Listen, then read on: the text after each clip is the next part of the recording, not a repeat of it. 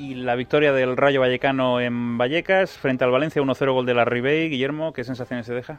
Pues sobre todo destacar que la victoria ha sido merecida.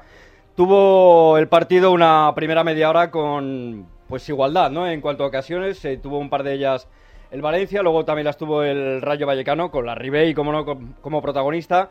Pero bueno, luego el partido entró en una fase un tanto anodina, los últimos 15 minutos de la primera parte, en la que los dos equipos bajaron la intensidad, eh, una intensidad que por cierto recuperó el Rayo Vallecano después del descanso, ese centro de Radvan Rat, el rumano, que ha mejorado claramente.